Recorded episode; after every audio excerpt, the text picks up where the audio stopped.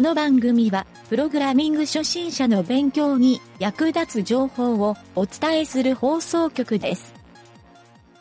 プログラマー上がり。この中にプログラマーはいるかいません。好きなリズムを言ってみろ。ラップのリズム。ジャズのリズム。アルゴリズム。いたぞ3番だ。連れて行け。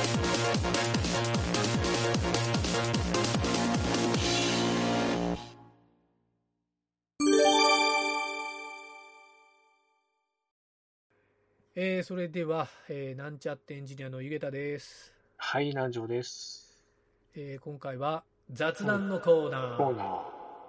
えー今回の雑談のコーナーはねちょっとうん僕の個人的な話で、えーうんビザスクっていうサイトからアドバイザー指名っていうオファーが来た話うん。っていうのでビタスクビザスクうんビザスクってサービス知っとる知らん。日本最大級のスポットコンサルサービスっていうタイトルらしいんやけどスポッ、スポットコンサルうんまあ俺もね、あの、ずーっと前にアカウント登録だけしてうん。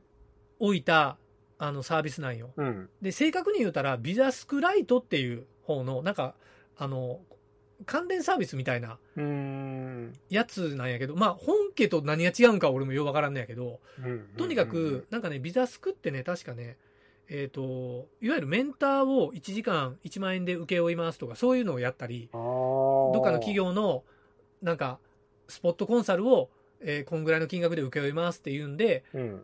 あの、それに企業がオファーしてくるようなうーん感じらしいんやけ、ど、これに今回、その、まあ似たような感じで、とある会社からね、うん。あの、この湯げた宛てに指名が来て、うんえっ、、と、ちょっとアドバイザーとして意見、ご意見を聞きたいですっていううん。内容が書かれとったんよ。うん。うん。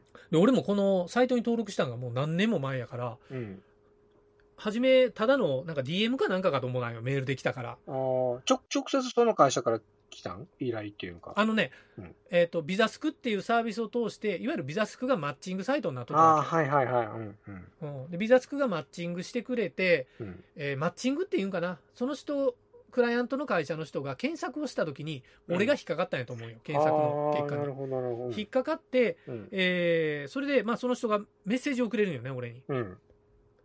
そうでメッセージを送ったんがメールできたっていう話うーだよんなるほど。アドバイザーお願いできますかっていううん。のでで、このアドバイザーっていうのは、あのさっき言った通り、スポットコンサルやから、あのうん1時間、1時間なんぼみたいなうんやつで、、1時間だけお話しさせてくださいっていう、うん。そういうオファーなんよね、うん今回は。うん。うん、それでもまあ、なんか、あのーまあ、そんな高値じゃないんやけど、うん。その辺のアルバイトの10倍ぐらいの値段ではあったね。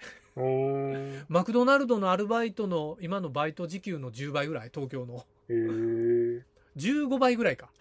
おうおうおううおん1時間でまあまあすごいアルバイトやなと思って、う。うんまあ金額はどうでもいいんやけど正直別に俺無料でもよかったんやけど 面白いからそれなプ、プログラミングとかじゃなしになんかそういうこう、会社とかそういう経営とかそういった感じなの。まあこれは、ね、うんえっとその内容がちょっとポイントやなと思ったんで、あんまりうん。えっとそこをね言える範囲で説明すると、うん。そこの企業企業というか、まあ、そのクライアントというかオファーしてきた会社の人が、うんえっとね、とあるウェブマーケティングのツールを作りよるおー会社うん。会社で今度 EFO のツールを作りたいと。うん。作りたいんで EFO の開発経験者の人を探してますっていうのを2日ぐらい前にうん。中でなんか書き込みがされとったんよ俺うもそのビザスクのサイトなんか見んからうん。気づかなかったんやけどうんいろいろ見てみたらうん。掲示板みたいなとこにそういうのが書き込まれとったんが見たんようん。で多分その後検索したらあの日本で一番最初に EFO を作った人みたいな肩書きを俺が書いとるもんやから あこの人に話聞こうと思ったんやと思うよというのが背景うん。なんとなくそこで繋がったやろうん。なるほど、なるほど。うんで、その、初めのオファーの時に、うん。あの、こんなこと聞きたいですっていう質問の内容がもう5、6個箇条書きで書いとったから、うん。あ、こういう話するんやなっていうんで、俺も、あの、前倒しでいろいろ、こういう答え方したらええわいうんも、うん自分でメモ書きで残しといてあげたんよ。うん。で、そのメモ書きを、じゃあ、いざ返そうかなと思ったら、うん。ここがね、ちょっとね、このビザスクの、ちょっとサービス紹介もしておかんと分かりづらいやろなと思ったんやけど、うん。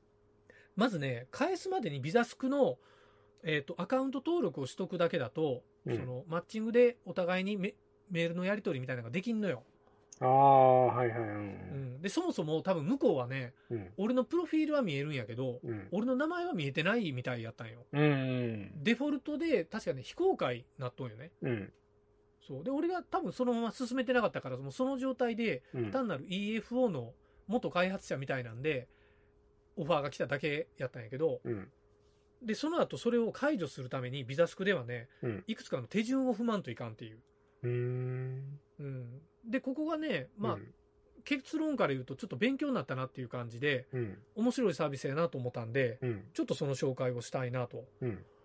思ったんやけど、まずはじめに自分の、あのーなんていうのこの経歴とか個人情報、まあ、出せるとこまでを公開するっていう設定に切り替えますと。うん。うん。これは単純に公開するボタンを押すだけやったんやけど、うんその次に、ビザスクのサービス規約をうん学習してもらいますっていうフェーズがあったんよ。おー。いわゆるうん、これってね、えっ、と、企業の、まあ、B2B ではあるんやけど、うん。ある意味 C2C マッチングって言われる、うーん。いわゆる顧客と顧客をマッチングさせて、お互い、その中で、えっ、と、コンサルティングやってくださいとか、うんアドバイス、アドバイザーやってくださいみたいなうん。サービスを提供しよるから、うん。そのサービスの間には入ってこんのよ。うーん。こういうアドバイスをしますって言って別にビザスクが添削をしてくれるわけでもないし、うん。うん、だから、あなた法律ちゃんと理解してますよねっていう法律の勉強をさせられるんよ。うーん。すごくわかりやすく書いた、うん。こういうことやっちゃダメですっていうリストで、うん。それがね、ページで言うと15ページぐらいこうスライドで流れるんよ。うんうん。で、その1ページごとに内容を理解しましたっていうボタンを押していくっていう、あー。方式の、なんか e ラーニング方式みたいなうん。のを受講して、受講が終わった時に初めてビザスクの講師として認定されますよみたいな、うん。うん。登録完了みたいになって、うんうん。で、ようやくそこから向こうにメールの返信ができますよっていううんうん。状態になると。うん。で、俺も実際それやったんやけど、まあ15分ぐらいだよね、作業としては。うん。そうそう。いわゆるなんか法律で、えー例えば上場会社とやり取りしたときに、その上場会社とやり取りした内容を他の会社に言うたら、うん。これってもう法律違反ですよとかね。うん。でまあ当たり前なんやけど、意外とや、そういうのやりがちな内容みたいなのを、こう例を踏まえて書いとったんやけどう、ん。それを15分ぐらい勉強して、うんで、俺も改めて、ああ、なんか、ちょっとこういう勉強になるなとか、うん著作権のこととか、うん知財のこととか、うん。えーどこまで言うてええ範囲か、例えうばん相談あった時の会社の内情とか、どこまで言うてええんかみたいなのが、うん。まあまあ細かく書いてくれとったんうよ。ん。うん。わかりやすく。うんうんだからあれ全部スクショ取っておきたかったなと思ったんやけど、まああ、ちょっとそ、れ、それはもう、見たら保存できんのか。一回、画面上で見多る分しもう一かない回ぐらい学習できるんかな。いや、まあ、うんビザスクイってアカウント登録したら誰でも受けられるとは思うよ。うん。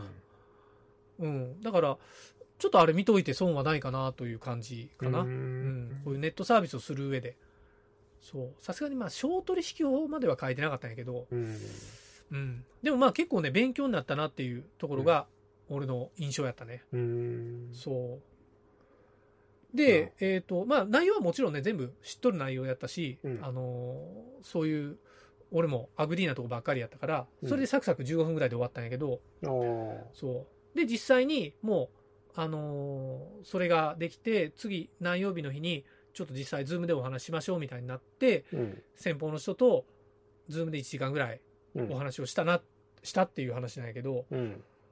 そうそうそう。まあ、いろいろね、だから事前にそういう質問の内容を送ってくれとる、向こうのその手際の良さもあったし、うん。俺もね、回答用意しとったんよ。うん。で、向こうの人がね、なんか、ああ、なんか話分かりやすくて聞きやすかったです、みたいに言ってくれたから、うん。あお互い気分がええ、こういう会やったな、いううん。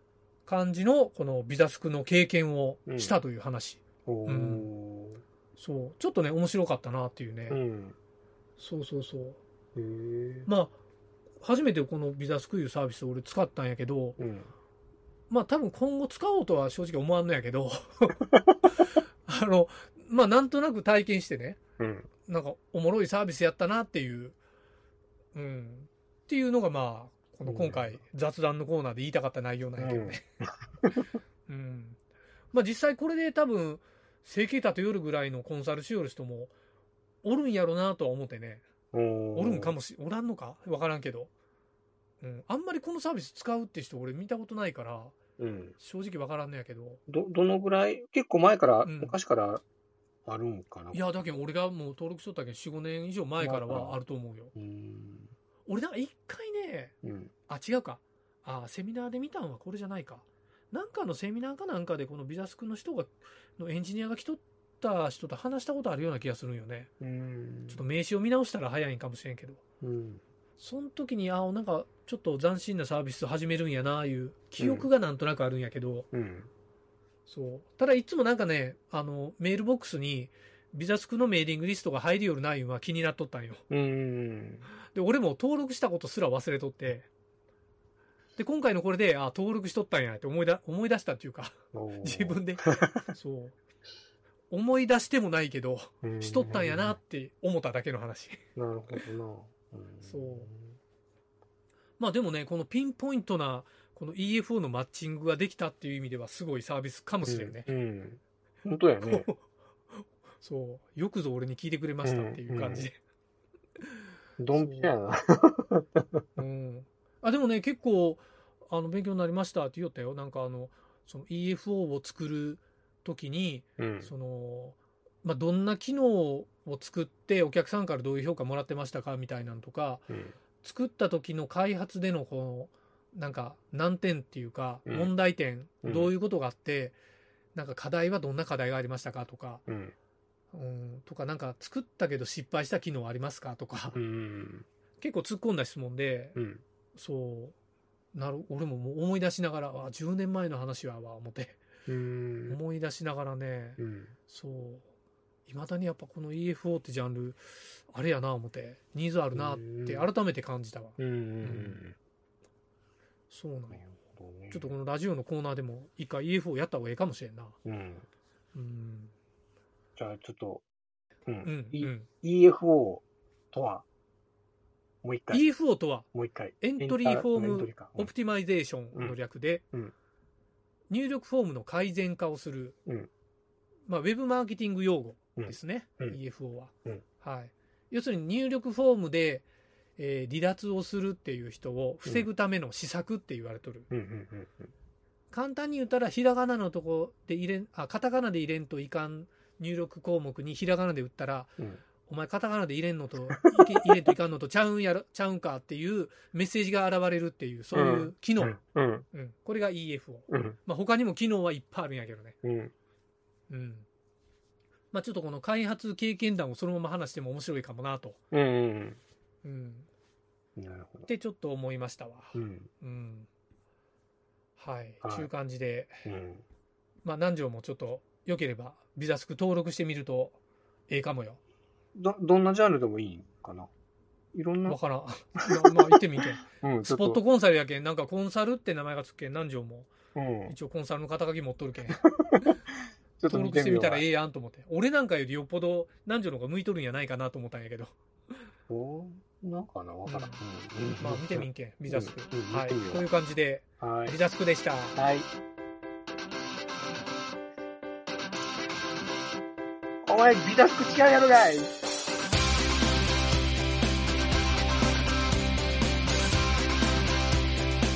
番組ホームページは http://mynt.work.radio/. コロンスラッシュスラッシュ MYNT ドットワークスラッシュラジオスラッシュ